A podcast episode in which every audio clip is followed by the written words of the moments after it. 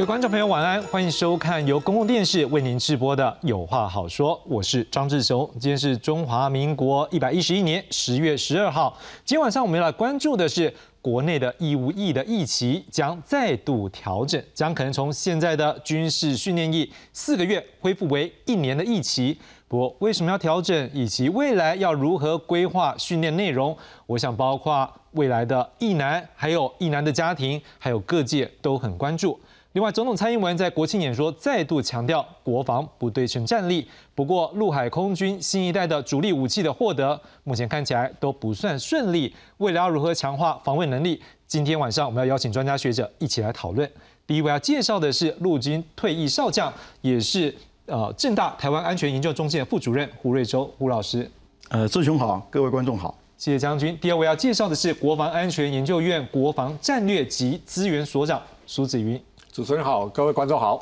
谢谢苏老师。第三位要介绍的是军情与航空网站主编施孝维，志雄好，大家好，谢谢孝维哥，谢谢三位来宾。在一开始，我们先要来看一下是对于恢复一年的疫情，国防部长邱国正今天在立法院被询时有他的说法。四个月一起，他经过五个礼拜入伍完了以后，他没有分到部队去，嗯，没有到部队，他就在一个兵科学校或某个单位一直待待待待到他四个月一起结束。是。我呢，我就预判这种兵员将来他可能连参加过暑期战斗营的他都不如，嗯，他属于战斗营的人还到部队营里去过了一个礼拜两个礼拜，是。那这些军事训练艺人到最后，不要讲没有战力，他连部队长什么样都不知道。所以我们在一点点改变当中，啊，我当我也讲过，国防部不主动提出一期的延长，因为这是一个知识体大，要跨部会，不是我部长一个人讲了算。是，后来刚好也是两岸情势的紧张造成的，大家名气可用，哎，就推动，哎，哇，发觉疫情不够哦，然后训练不足啊，这样推起来的。所以刚刚委员讲的是两岸的局势也是带起来的。因为这已经有几年了，推动以后，我国防部没有主动要提疫期延长，但是因为中共这个地方造成两岸氛围的不好，嗯，所以让大家觉得刻意检讨，连一般平民百姓在讲，好啊，训期是不够的，嗯要加强。所以部长，您觉得一年就够了，是这意思吗？呃，是这样的啊，因为我我在陆军待了很久啊，各军种都一样。他在一年当中，各军种都会完成一个训练。所以你们现在初步规划，各军种在接下来一年就够了。假如说在一年当中，他能够从入伍到最后一年，我只能讲说，他可以完成一个整体的一个训练，是包含专军训练啊，或基地啊，一定会有一项。适合自己的三军联训基地，我们只要有个整体的一个训练，我们都把它算作一个磨练他成为一个合格战斗兵的一个条件。是，所以我想这一点的话啊，如果是一年，所以原则上一年不会再比一年长或者比一年短。呃，当然我也讲啊，为什么要定在一个时间点？是说我们不准备要修法，因为家要修法是很冗长的。是。好，我们听到邱国正说，这个疫情啊，目前看起来要延。增加的这个就是延到的时间，反正就是就变成一年就对了。因为如果增加超过一年的话，这个可能有法律上面修法的问题。所以义男们，你现在可以确定就是就是延长变成你要当一年。不过当然你到时候有一些折抵部分的的部分啊，可能就等到国防部到时候宣布的时候，我们再折折看看可以少当几天。不过现在问题来了，我要请问将军，是不是在军中确实目前这个四个月的军事训练役的一个训练下来之后？发现对于国防来讲是不够的，呃，普遍来讲的话，四个月，呃，基本上面是只能够训练一个合格的步枪兵啊。那么至于说是不是可以跟一个班或者一个排，甚至于更大的部队相互配合作战，这事实上面啊，普遍我军中的同事都认为说这个是不够的，甚至于有些呃战士呢，他可能负责的，例如说是战车的驾驶兵。或者说是炮手操作这个如何射击，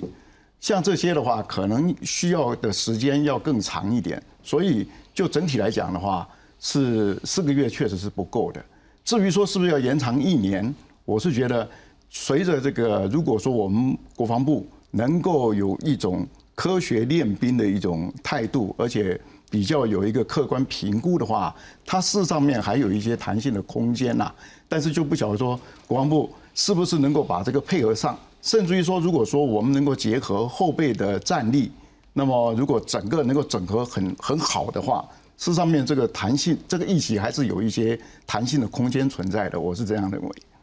夏伟哥，我想请问，就是说，刚刚将军也都认为说，这个时时间上还有一些可弹性调整，但是可能也有一些这个意难啊，他们会觉得说。我当这一年真的能够帮国家做点事吗？对于战力真的有帮助吗？好，这其实是一个很好的问题啊，甚至可以说大在问啊。就是说，呃，我想哈，我可能跟我跟苏兄，我们都担任过义务役哈上来。我想可能苏兄以前念过研究所，所以是义务役的这个狱官。那当呃刚巧我其实啊，我运气的呃当当初当兵的关系，所以我不是在陆军啊，我是在空军服的这个义务役。所以其实刚刚邱部长讲的东西啊，基本上来讲，大概你把它放到这个陆军里面哈，而且地面部队较多的这个陆军来来说的话，相对来说大概是可以成立的，但如果说你今天要把这个兵哈，如果说要把它训练一个啊，成为一个技术兵的话，其实严格来讲，我觉得一年也是不够的啦。对，那但是。啊，问题就在于，就是说，今天你到了部队，因为好，这次主要的这个需要把一起延长的很大原因，是因为我们的地面部队，特别是第一线的战斗部队缺额很严重，而且呢，相对来说数量不够。因为今天哈讲实在话，战争它其实也是一个打转盘或者打电子计算机的这样一个过程啊。我今天我今天我是一个工帮，我就要从你守方的兵力去乘上我工帮的这样一个常数，然后才知道我工帮需要准备多少部队，然后再乘上我多少耗损，然后等等，这当然这一大堆都是其实基那个。在于这样一个数学的这样的计算，那但以我们的这个实际练兵的问题来说，其实我觉得我们的国我们的国军啊，特别是陆军，有好几个大问题哈。那个从义务从过去到现在一直都没有解决的部分哈。我个人觉得就是首先啊，他们即便是有了这个就是所谓的这个让哈全志愿役的这样一个部队来组成哈，就是他现在的这个作战部队之外，但是其实你可以看到他的干部的那个思维模式还是好那种征兵时代的这样一个思维模式，也就是说他其实呃。因为我自己有一些哈那个美军参访的经验，我会感觉到一件事情，美军跟国军最大的不同啊，就是说你光是一个部队这个训练来说，啊，我看过我我也我我记得我曾经有一次跟美军去演习，然后在那个天宁岛上跟着美军的这个陆战队哈，哎，陆军第就刚好第二十五轻步兵师的一个单位哈，在丛林里面进行那个巡逻演练，然后在整个过程，如果今天你是国军的话，我我也有我过去有类似的这个经验，你会发现国军相对来说他们在面对战场哈所哈做的这个面对战场的这样一个感。知啊，跟美军来说有个很大的一个差异。我感觉最大的一点差异就在于杀气。美军的演习啊，杀气足够，但是国军的演习啊，基本上来说，你就觉得。好像感觉好像就不是那么回事，你知道吗？你不是因为我们大家文化相同的关系，而是你可以从他面对好就是演习状况的这样一个感觉，你有这样一个感觉。所以好，那也就是说，你今天训练部队，你要把部队训那个人员啊训练到这样一个什么程度？当然，其实以台湾来讲，我们有其实有我们的这个困难点，不可否认，我们真的有我们的困难点。首先，我们的训场太少。我们的训场，首先以训场来说的话，我们目前来说，整个啊三军进行哈那个能够进行实弹射击的这个连续。基地只有好这个屏东的这个呃那个三军联训基地，那三军联训基地多大？我其实我印象没有错的话，它宽大概不到两公里或两公里多一点，最宽的地方两公里多一点，然后整个哈是成一个有类似像是一个啊那个。呃，好，有点像是一个那种呃，反正就是一个细细的细一个细长的这样的地形，然后大概前前后后约二十公里左右。那我曾经去过一个澳洲的训练场，这个浅水湾训练场，长一百二十公里，宽一百公里，乘起来三分之一台湾大。那当然，这个问题是我们因为训练场不足而呈现来问那问题之一。其二是啊，就是特别是像呃邱部长以前在部队的时候，当然以这个两皮闻名嘛，哈，其实这也显示出了我们国军的将领啊，在面对啊这么庞大的这个志愿，那呃以前的这个义务役啊，后来即便志愿跟义务役哈，或者说现在全志愿役来讲，他一直在观念上可能没有办法完全调整的这样一个地方。也就是说，今天你部队哈做了太多的一些琐事，然后去吃掉了你的这个训练时间。然后特别是陆军的将领哈，我觉得从以前到现在都很重视形式主义。但是其实一个军队要好，他其实要重视两件事情，一个是领导，英文讲到 leadership，然后再来一个才是 chain of command。那但是因为国军啊久训未战，所以我们往往把 chain of command，也就是所谓这个指挥链。看得太重要，那指挥链之所以过重、过于重视结果，就是你会发现我们的这个部队，好，一直会让人感觉好像表面功夫比较足够。那其实这是对我们国军来说是一个、是一个一直是一个很严重的问题啦。对，嗯。像少伟哥刚刚讲的，我相信很多的意男心里面也在想，就是说，哎，我去到底可以学到什么，或是帮国家做什么？事实上，这也是我们大家也很担心，说如果过去那一套又拿来在现代战争的训练来使用的时候，可能也是我们要来思考问题。不过在讲之后会怎么训练前，我们要先来看一下现在四个月的这一个军事训练营到底怎么样训练，是不是就像邱国正所说的？确实没有办法训练到位呢。来，我们来看一下目前的规划的内容。好，目前现行的常备兵役的军事训练役的内容呢，就像刚才部长有讲的，在入伍训练五周呢，是由国军的新训旅来负责师训，呃，军人基本的职能课程，以合格的步枪兵来做一个基本的目标。接着呢，部队训练十一周，抽签分发本岛或外岛的常备部队。分为一般专长或中级的专长，以为用而训、训用合一为目标。一般的专长有包括强化实弹射击、战斗教练、战术行军，还有野炊的训练。而中级专长是以选员抽签的方式，到专业的这个兵科的训练的指挥部，给他们二到三周的训练，结训之后归建原本的非分发部队，来汲取这个实兵实弹演训的经验，希望能够有一个专。专科的这方面的一个专业的一个知识，不过我想要问的是说，请问子云哥，如果目前这样是不够的，那未来你觉得国防部如果要变成一年，甚至我们刚刚有讨论到，如果再扣掉一些军训啊或什么样的一个折抵之后，可能剩不到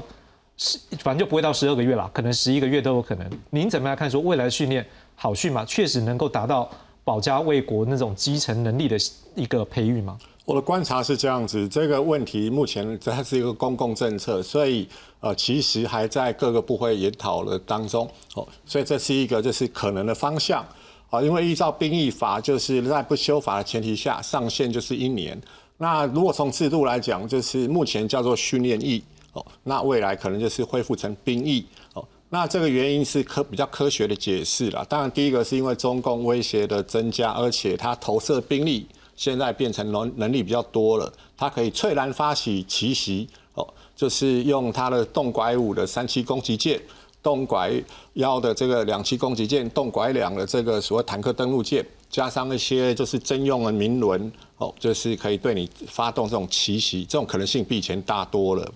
那第二个还是科学问题，就是依照我们的内政部还有国发会统计，我们人口逐渐的下滑哦。那这个人口金字塔就变成失去平衡了，所以呃未来的人口哦，就是十八岁到三十二岁这个周龄呃，不管男女加起来，他很难去满足一个全自愿役的部队哦，因为依照民主国家的统计，大概一般人就是呃只有千分之呃二的人会加入志愿士兵，所以我们需要考量这样一个问题，才会说呃重启兵役。我想这个部分是合理的。第三个就是依照就是民主国家的比较，我们当然不能自己就想当然尔了哦。比如说哦，我们有比较过，呃，在民主国家很清楚的，就是北欧呃这些北约国家哦，它已经是一个集体防卫了。瑞典还有就是挪威算两个代表性的，它的兵役就十个月到十二个月之间，他们认为就够了，因为他们人口少，这是一个呃就是呃。瑞典就是比较多点，一千零二十三万人；挪威只有五百四十三万人，所以它要男女皆兵。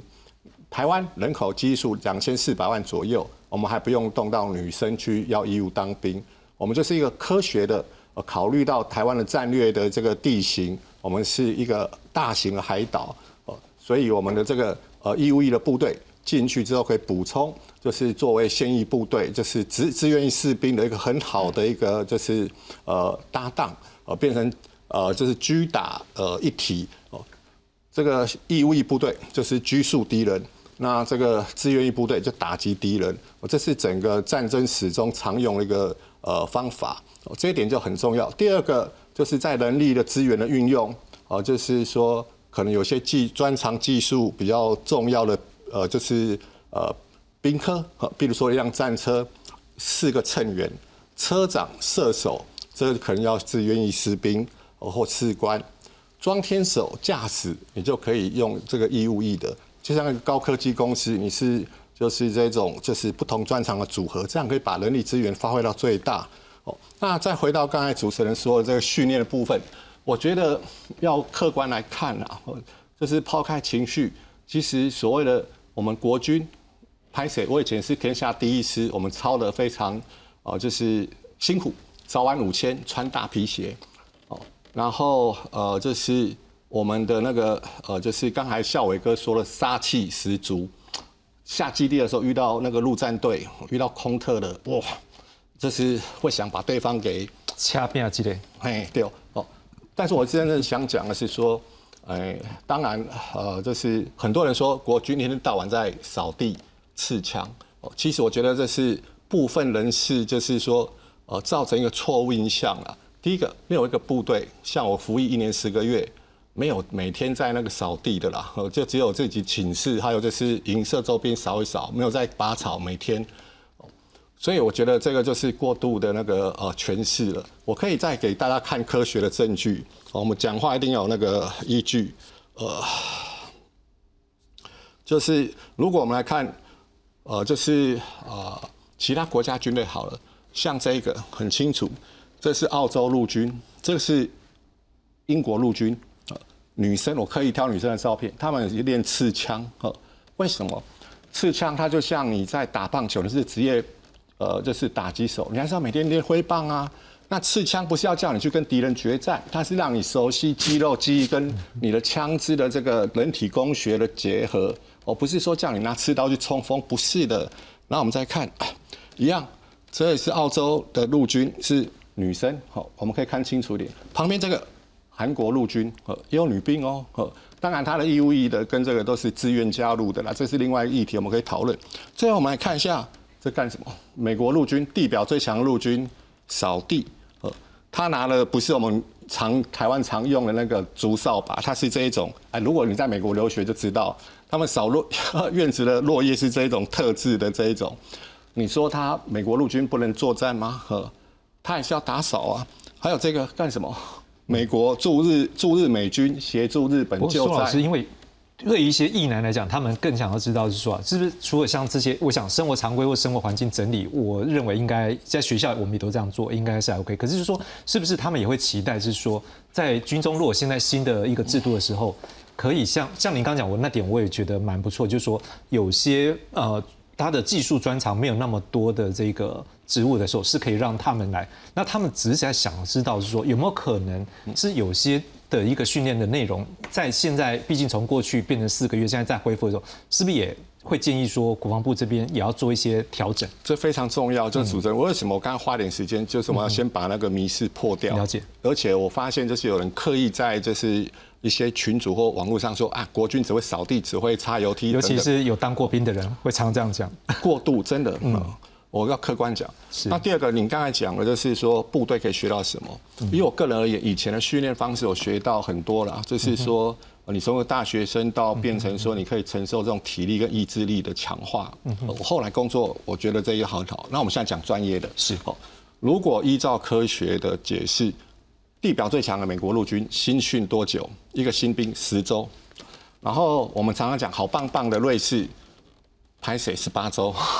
呃，所以这样就可以成为一个合格战斗营。但是里面他们分成几级，像美国跟瑞士，我们都研究过了。我第一个第一阶段通常叫做就是说把你从一个百姓变成一个军人，习惯团体生活。那这里面会分成第一阶段是心理的调试，那第二阶段是 physical。这是一个 psychological 一个 physical 体能的哦，那接着就是战斗训练哦。那在这个阶段，大概美国跟瑞士都一样，就是强调第一个你会操作武器，第二个你会保护自己，第三阶段你会就是保护同僚和第四阶段你会组织作战，就是班排连这样的作战方法哦。那接着就是像校伟哥了，你可能这个新训结束之后进去，呃，下部队之后就是衔接训，我们国军叫衔接啦，是在美军叫做进阶训练，可能就变成一个就是 mark man，就是说所谓的呃，就是所以基本上战斗训练这一块，在这个阶段应该是可以达到，都可以。好，然后我再补充一个，就是说，当然台湾是 IT 强国。现在美军在弄导入 AR 的训练，哦，所以呃，的确，刚才主持人讲的很重要，我们要让艺男知道说，哎，我进了部队，哦，就是我可以学到哪些东西，哦，那美军的现在实验的研究，这美国的陆军步兵指挥部，类似我们的部校了，他们导入 AR 的训练，哦，成效非常好。这些我们可以后续再谈。好，那我想问一下胡老师、胡将军，就是说，像刚才，因为我觉得像刚刚苏老师讲到这个点，我是可能会有一些观众朋友是可能会觉得说，咦，是不是真的有这样效果？就是说，如果有些很专业技能，例如说飞机的这个我们的飞行员。这个当然，他要经过很多的体力的，这样说可能好几个 G 的一个身体的体能，所以这训练也不是一天两天。但是如果说是相对专业性没有那么高的，是不是可以透过我们现在的一年的这些义务役男来帮助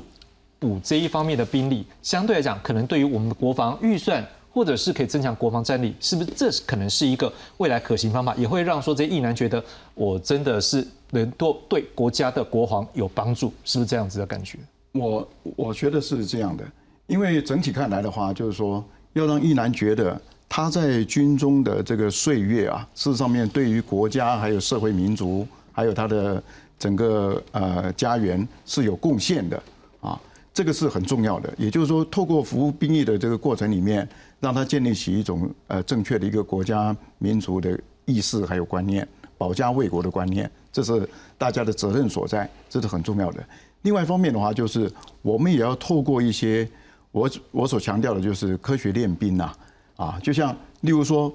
呃，刚刚校委曾经提到，就是美国的这个好像训练上面好像很大家都很严肃，而且杀气腾腾啊，为什么呢？基本上面是因为他们的设计，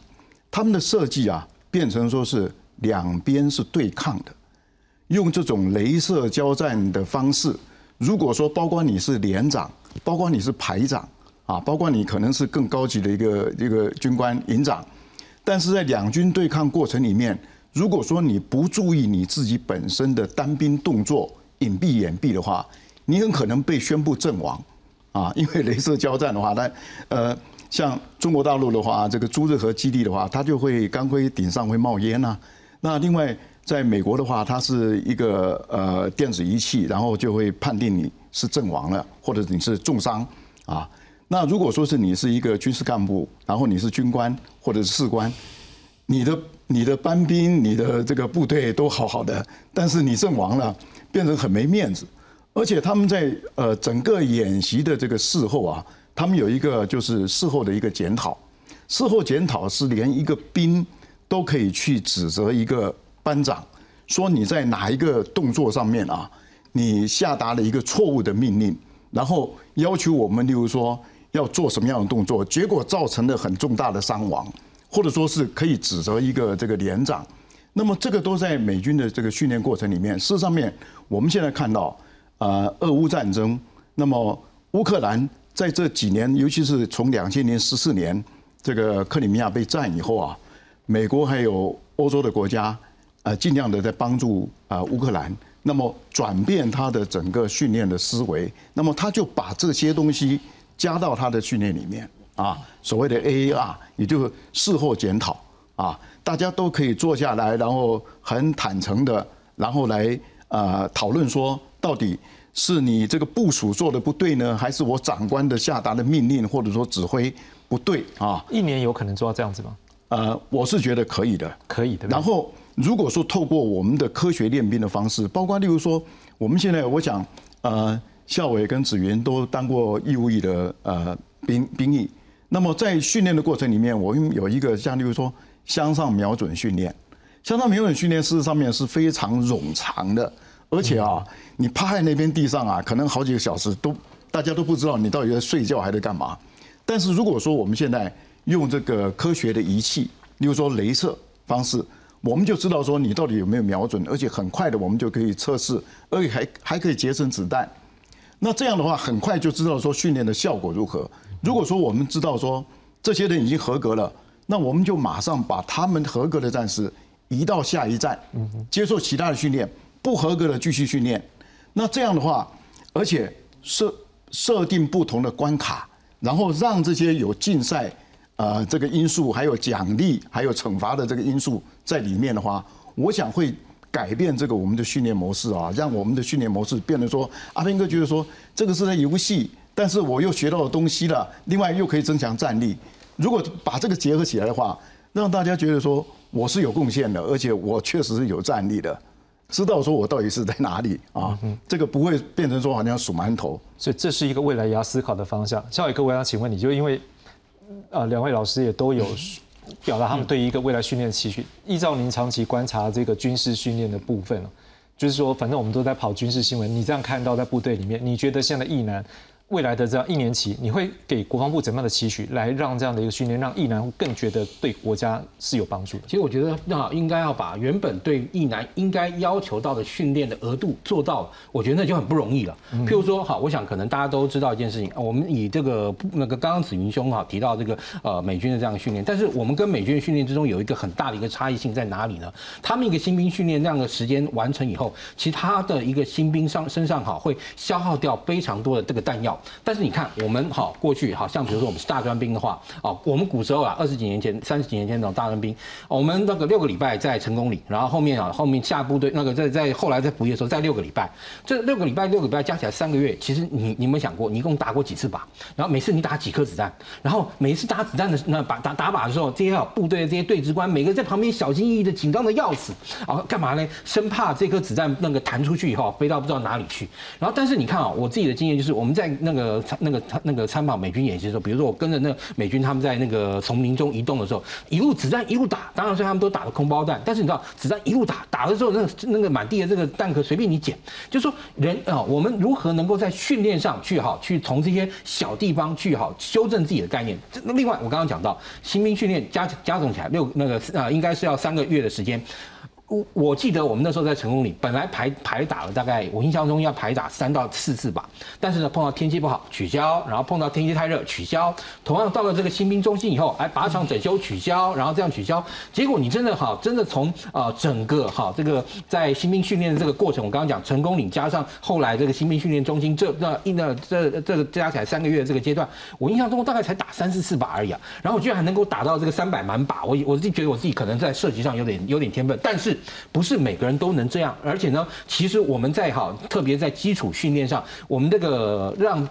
兵好，或者说我们的这个新啊新进人员，对于武器本身，其实我们可以说是相当畏惧的。为什么？其实你可以看到，当你如果对枪好那个能够做到非常了解，然后也就是成为一个所谓的合格步枪兵。但是今天一个国军哈经过新训出来的合格步枪兵，跟美军新训出来的合格步那个步步枪兵，两个在技能上是一样的吗？我觉得今天如果我们能够把我们的原本应有对新兵的要求啊套用在他整个新兵训练上，让他能够在新训中心出来。的这个兵就跟美军新新训中心出来这个兵在能力上是画上等号的话，我觉得其实啦四个月也就 OK 了。但问题现在就是以前做不到，现在做不到，未来让大家看到一个大问号。好，今天晚上我们一定要特别请国防部把我们今天晚上的这一集的内容要来做一个参考，看看是否能让大家能够做得到。不过我相信，像打靶这件事情是真的，对于他之后我们讲说全民国防。这个是更有帮助的，所以这点我也很认同，是最好是不要减少。不过可能一男还是一个问题，我要来代替他们问一下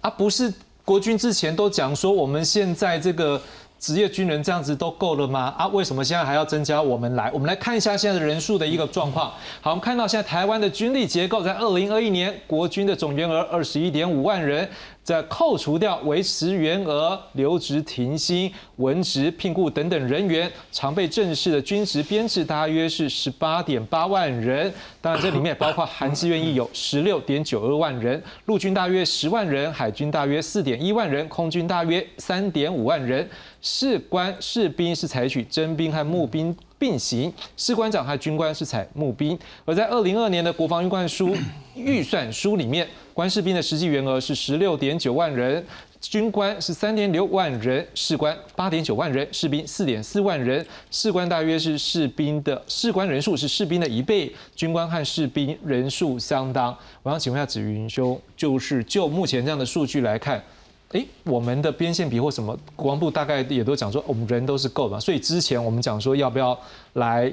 就是四个月还是一年的时候，有一个说法说，哎，我们现在已经招的很好了，所以也都足够了。那现在突然就说要一年，可能有些意男会觉得说，这样感觉上好像跟前面说的不太一样。这部分是不是可能有一些其他的考量？所以我们当然就会有新的局势的发生。就如同我们刚才开头说的，就是第一个是因为中共威胁的增加，第二个客观的事实就是少子化。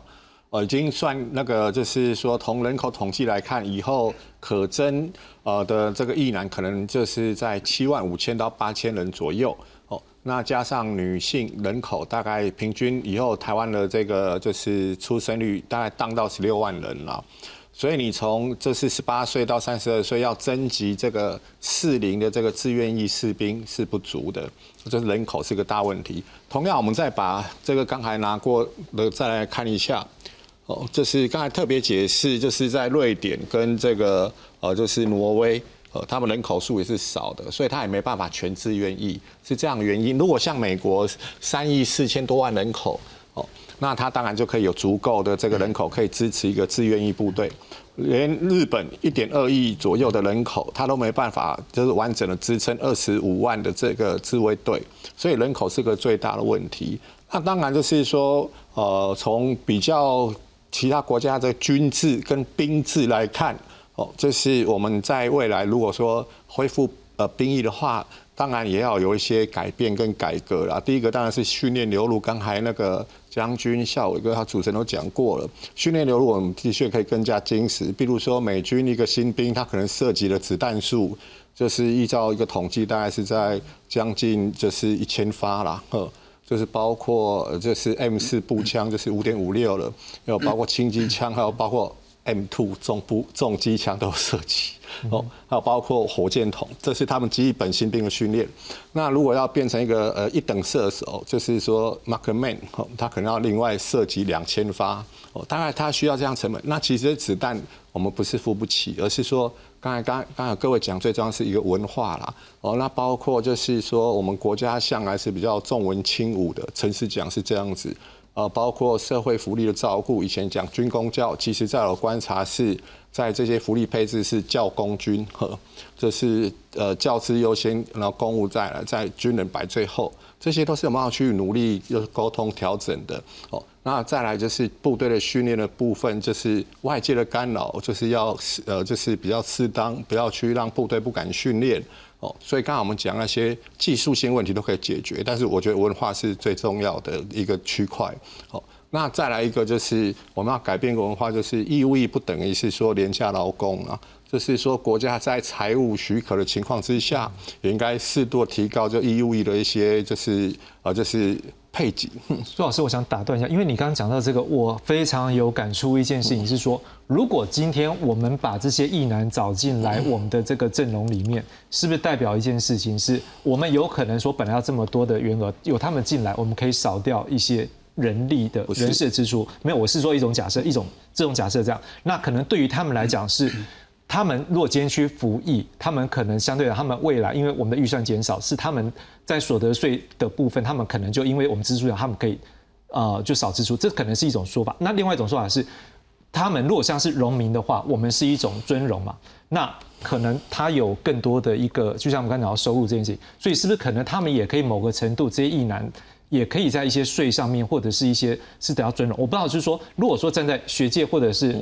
将军，或者是像呃肖伟哥是媒体这样，我想问一下，说有没有什么办法？因为他们只有一年，他们可能不像专业的这个军官、这个军事官兵有一些福利，有没有可能在这一块能够有一些调整？我老师怎么看？我很很快解释一下好了。军人是一个在国外是一个很崇尚、很从容的职业，对，因为不是说他辛苦，其实你当船员、当飞行员都很辛苦，民航机飞行员你常常不能在家陪老婆什么的，但是保家卫国不是。军人真正伟大地方在于说，他放弃宪法给予的部分的这个权利，哦，表意自由 （freedom of speech）。你如果是现役军人，你不可以投诉媒体。美军惩处了两个上校，在二零零三年的时候非常著名。对，好，第一个，你放弃部分的这个就是权利；第二个，你有意识的走进一个就是危险的工作场域，在战场上没有劳基法，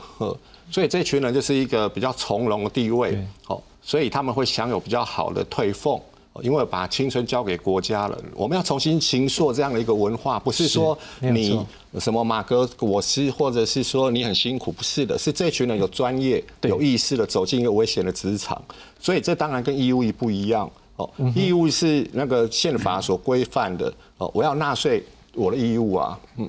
然后我要男生要服兵役，女生她有十个月怀胎，呃，她已经是很辛苦替国家贡献了，所以我们先一个一个来。我了解我刚才讲，就是有义务上面。我刚才讲很重要是说，呃，你要增加义务役的这个，就是每个月的那个薪金，哦，像上兵可能六千多块，哦，我们依照其他国家 GDP 来看，比如说，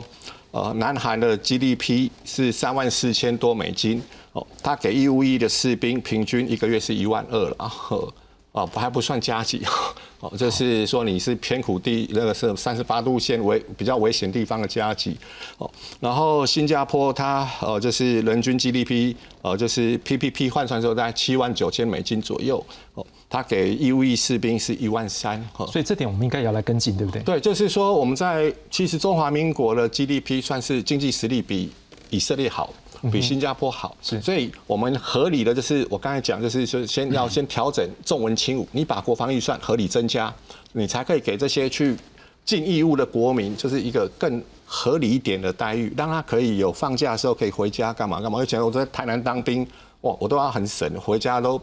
赶快做那种野鸡车，哈，我们就是说你付出了义务，但是国家尽可能照顾你。好，先这样子。好，来，我们先将军，你觉得呢？有什么方式可以让这些役男觉得我当这一年兵有一些被尊重、尊荣的感觉？呃，我觉得有很多方式啦，但是我补充一下这个刚刚子源所讲的啊，因为呃，在二十年前，当我在英国啊，在一个智库叫做呃英国的皇家啊。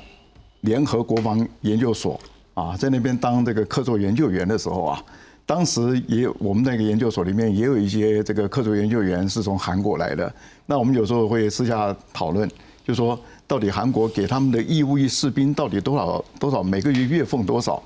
结果当时的话，我们的大概的呃薪水的话，大概应该是六千块台币左右。哎，上兵。那对方呢？这个上兵二等兵。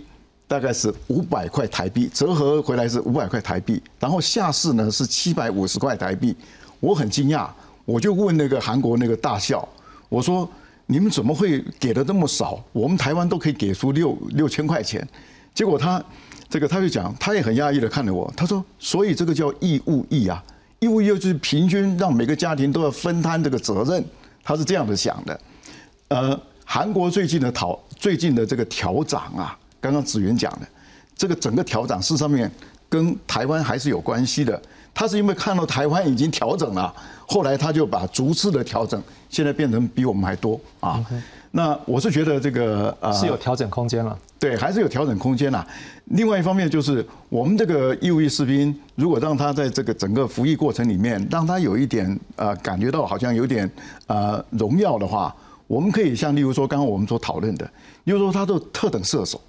他是在某方面表现特别好的，我们给他在在他的衣服上面增加一个荣誉感，有些什么样的勋章或者说是一个什么样的一个纪念章哈，让他在进出营门的时候，我们卫兵一看到的话，可能要跟他敬礼，或者说在。在他回到家里头，他可以稍微秀一下，所以这也是一种荣誉的角度，增加一个无形的尊荣。那我不知道说，孝伟哥，你有没有一些想法？哦，其实以当然以义务役来说的话，当然其实呃，我记得我在入伍前哈，我一个那个前辈啊，他说啊，那个到那个到国军当这个义务役士兵啊，基本上把握四项原则：以混为主，以摸为辅，以不死为原则，以退伍为目的。啊，当时他说你把这四那个四件事情做好就好。其实想想也有道理啊。那因为毕竟就是说我们在军队里面，我们不管你。今天你这个义务役啊，那个能够做到多么风风火火，最最终最终你在部队是一个短暂的过客。但是我觉得今天我们之所以在部队里面啊，要把这个时间两年时间不要浪费掉，我觉得军方应该是要给好那个义务役的这个士官兵，对不对？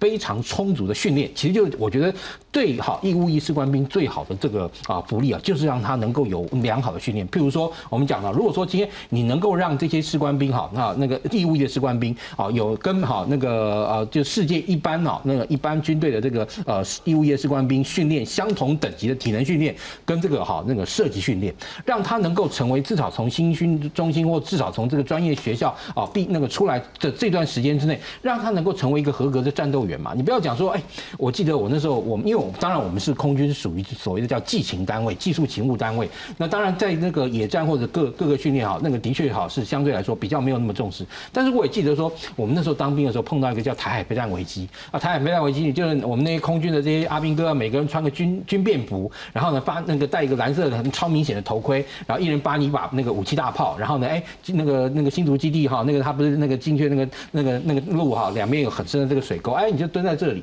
然后这是你的这个战那个战术位置，你是拿着这个步枪蹲在那里面，然后探个头再看看外面，你会觉得很很很很很很很忧很忧伤哎，对啊，所以这个真的是未来要去注意的方对，也。就是说，你如何能够让一个军那个一个士官士官兵在哦他服役的期间学会他应该学会的至少战斗技能。当然，战斗技能像如果说后面你进到这种技技术勤务单位，你也其实应该要有相同相对的，因为我们那个叫基地自卫战斗演练。我们碰到台海飞弹飞弹危机，我们要那个基地要自卫自卫战斗演练嘛，对不对？那你自卫战斗演练是不是也应该要给他们有相对等的这个装备跟训练，而不是说让你穿个这个军便服，戴个钢盔，然后所以要有好的装备。不过下一个我们就来讲好的装备了，因为如果大家延长一年，我们也希望我们的这武器能够更进一步。不过比较不好意思，潘一 C 在海军的最新的这个重要的舰艇看起来获得上有些困难，在今天立法院有一番讨论，我们来看看今天早上这个立法院讨论的状况。新一代飞弹巡防舰跟新一代轻型巡洋舰的差异啊，哈，当然除了吨数之外，哈，你觉得作战的战力上有什么差别？就防空的部分，那个原来四千五百吨的那个新一代巡防舰，它是规划装设海风三。对，那 现在就是轻型的巡防舰是装设海剑二，那海风三算是长程的防空飞弹，那海剑二算是中程的防空。所以变成中程的哦。对，变成中程的防空飞弹。那在反水面来讲，其实我们现在规划的轻型巡防舰，我们现在是装设增程型的那个雄超超音速的那个反舰飞弹，嗯，跟原来四千五百吨规划的那个熊二跟熊三的飞弹，其实就反水面来讲，那个现在新一代的轻巡防舰，它反水面的能力其实是优于四千五百吨的。嗯，那这个这个考量其实啊，除了说我们把它吨位变小，不要在应对就是针对敌人灰色地带这个这个巡弋耗损大型主战舰以外，那其实最主要还还有一个威胁就是那个中共航母的建造陆续在建造，那我们在新一代轻型巡防舰装设这个增程型的那个超音速反舰飞弹，最主要的是可以对于它的航空母舰造成一个威慑，就是那原来的四千五百吨做不到吗？啊，原来四千五百吨规划是没有，所以你现在告诉我说，过去三年完全停摆，是这样吗？哦，那个过去三年就是除了作业费以外，其他都报缴，不是，就是执行不下去嘛。是没错，有所以是过去四年都原地踏步，是，做不下去。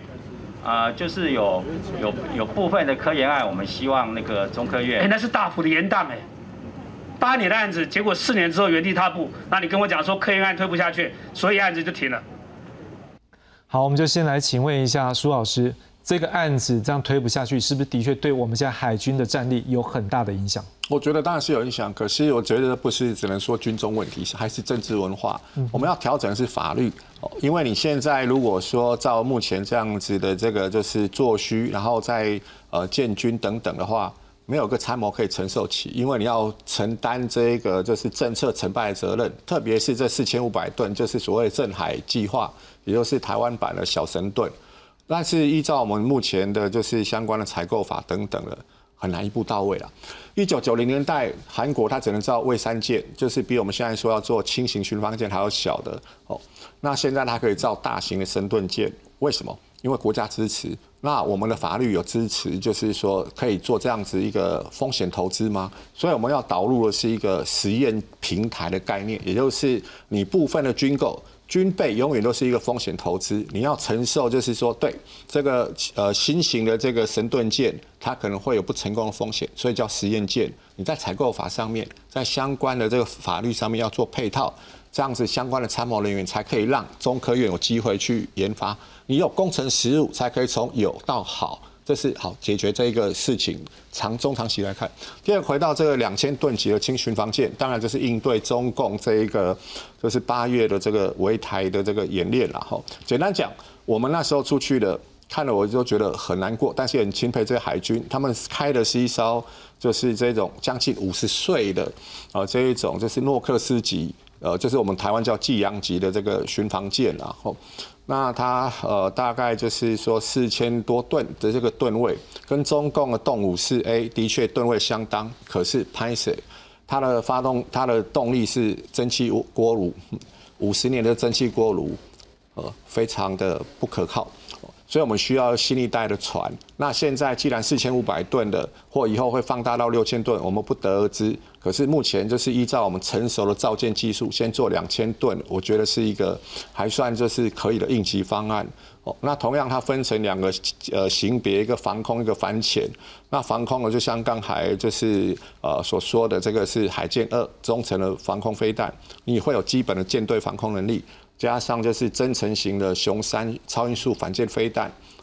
可以可以合理的射程。如果从体积来看，大概在三百到四百公里左右，会有比较好的制海能力，跟未来的陆基的巡呃反舰飞弹搭配，你会有个比较好的。主角区让中共的登陆船团无法靠岸。是好，我们回过头来就是看一下，说目前我们海军的几种主力的一个舰型，我们来看一下。首先，我们先看到目前我们现在呈现的是成功级的巡防舰，在美国它是称为派里级。啊，我们看到它的服役时间是一九九三年到二零零四年，是我们自己国造的八艘。至于之前这个这个版型，我们向美国军售买的。这两艘呢，他们下水服役的时间是在一九八四年，所以看起来这相对是比较呃，我们自己打造这几艘算是相对比较年轻的，但是跟美国买这两艘一九八四年到现在算起来，嗯，也蛮久的。接下来我们来看下一款是呃康定级法国拉法叶级，这是在一九九六年到一九九八年开始服役，也算算是相对的。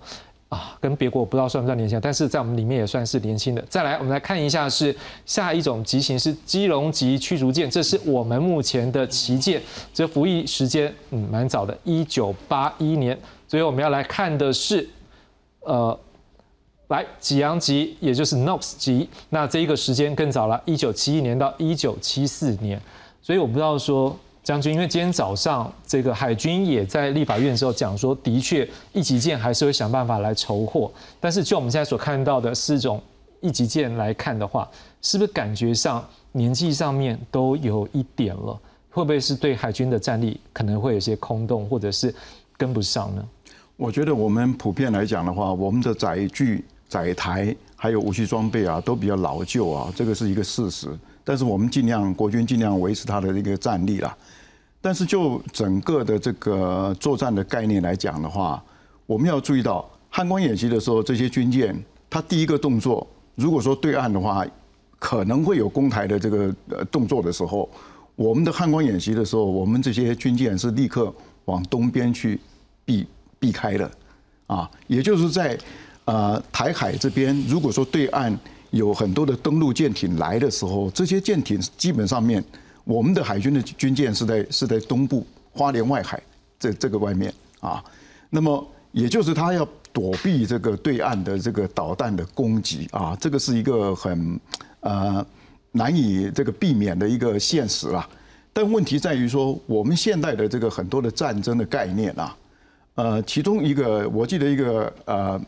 日本的一个退伍的一个中将啊，他跟我们交流的时候啊。他就提到一件事情，他说现在都是军事事务革命啊，那么很多时候是电战或者电子战这些啊，现代的战争战法啊。然后如果说是现代的战争的话，我们刚刚看到康定级的军舰，它的造型的话就跟我们其他的军舰是不太一样的。那么它就有一种类似这种逆中的这种啊设计。当然，它现在的话可能这个逆中的效果不是那么好了啊。但是，就那个日本的那个中将讲的，他就强调，他说现代战争啊，因为军事事务革命，很多讲科技，很多讲电子战，那么可能对方啊，已经在目视的距离，可能跟你距离，例如说五百公尺、一公里之外，你可以看到他，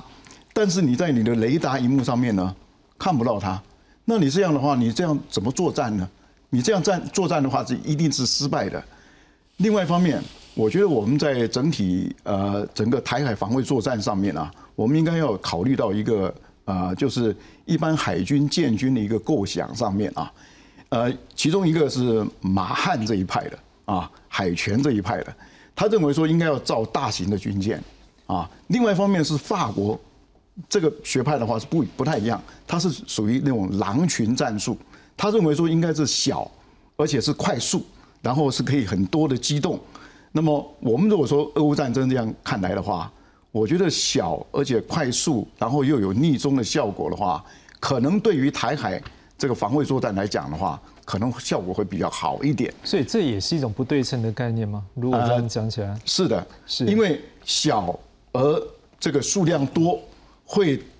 一定会打败大而笨重的。这是俄乌战争整个的一个一个经验教训。没有错。那肖伟哥，我想问一下，如果就海军这样的一个案例，再推展到整个我们未来不对称战力的一个筹获或者是建造，你有一些什么样的想法？应该国军下一步应该要来思考的？其实国军哈，我觉得长久以来面对的问题，还是在于就是说，主要的这个主战装备的这个获得啊，往往受到了很多哈，就是真正实际哈这个呃，或者说是真正实际的这个呃正确的路线图上之外的太多的干扰。其实像比如说刚刚胡将军讲到军事事务革新，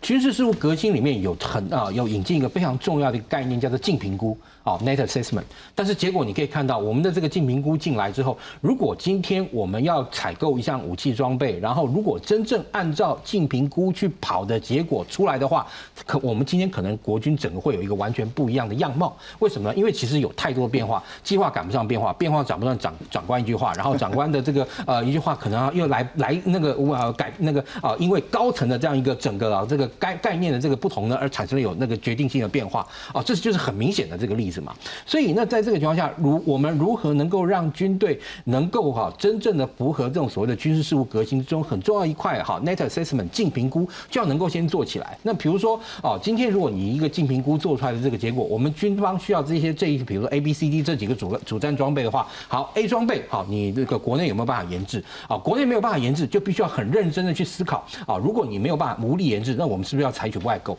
那你可能要采取方案 B。那或者说呢，你好，其实啊，今天。今天国内其实大家可能都啊面对到一个很严重的问题，就是说今天啊，因为在国防法上好，我还是采购法规定，就是啊你哈，如果是多少价格以上这个军品啊，或以以内这个军品，然后国内如果表表示有能力自制的话，就应该以自制优先。但实际上，我们今天啊面对这么大的一个呃强大的这样一个对手的这样一个情况下，你这些好武器的研发旷日费时，而且其实就如刚刚苏兄所说的，武器的研发不见得是一定成功的哦。那这个时候哈，你如果说呃你把把所有的鸡蛋全部放在国内哈研发啊，当然我也相信，其实这么多年来我们也看到，其实主国内主要担负研发这个单位也真的非常尽心尽力哈，也非常努力。但是我们也必须要很清楚认知到，中华民国的国力不是好那个啊啊那非常啊那个呃呃各项皆强。例如像其实你看最明显的中科院，它不是每一个产品都很好，但是感觉起来我们现在好像只要中科院说哦 yes we can 对不对？这个东西我们能做，那好那就基本上让你先研制，然后呢后面就通通都啊。后面就通通点点点点，结果就其实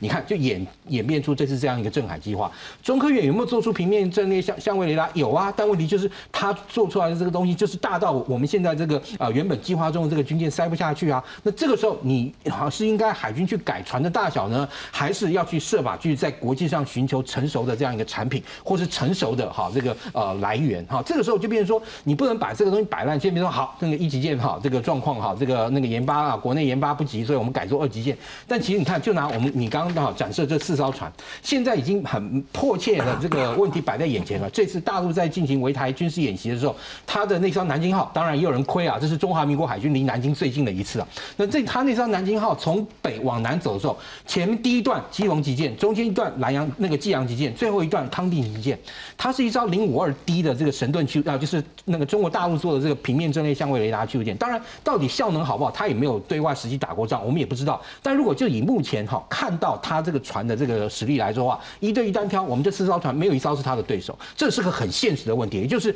如果我们今天即便在对称战力上都没有办法跟对方哈啊在局部哈能够达成某种程度的这个军那个那个平衡的话，那你何更何况是这样的非对称的作战？其实非对称的作战还是要有赖于你哈在对称的这样一个作为之中，能够架构一个完整的完整的这个战场情况或者说战场这个图像，你才有办法去去进行用你的。小而美啊，小而快的这样的兵力去进行不对称的战斗，否则的话，基本上你根本没有希望。没有错，当然也有一个观念要讲了，真的研发没有保证包赢啊，包保输，一定会研发出来的。不过最后要请苏老师来告诉我们是说，那目前您来看，台湾的整个不对称战力下一波应该要怎么样走呢？哦，我的观察是不对称战力跟正规兵力不是零跟一的关系，它是一个组合啦。我举一个就是例子，就是说它很像那个我们以前看的电影叫《Money Ball》，就是魔球。哦，意思就是你一个小的球队，呃，某某球队，它资源有限，可是它可以把球员组合的很好，战力坚强，去打败资源最多的球队。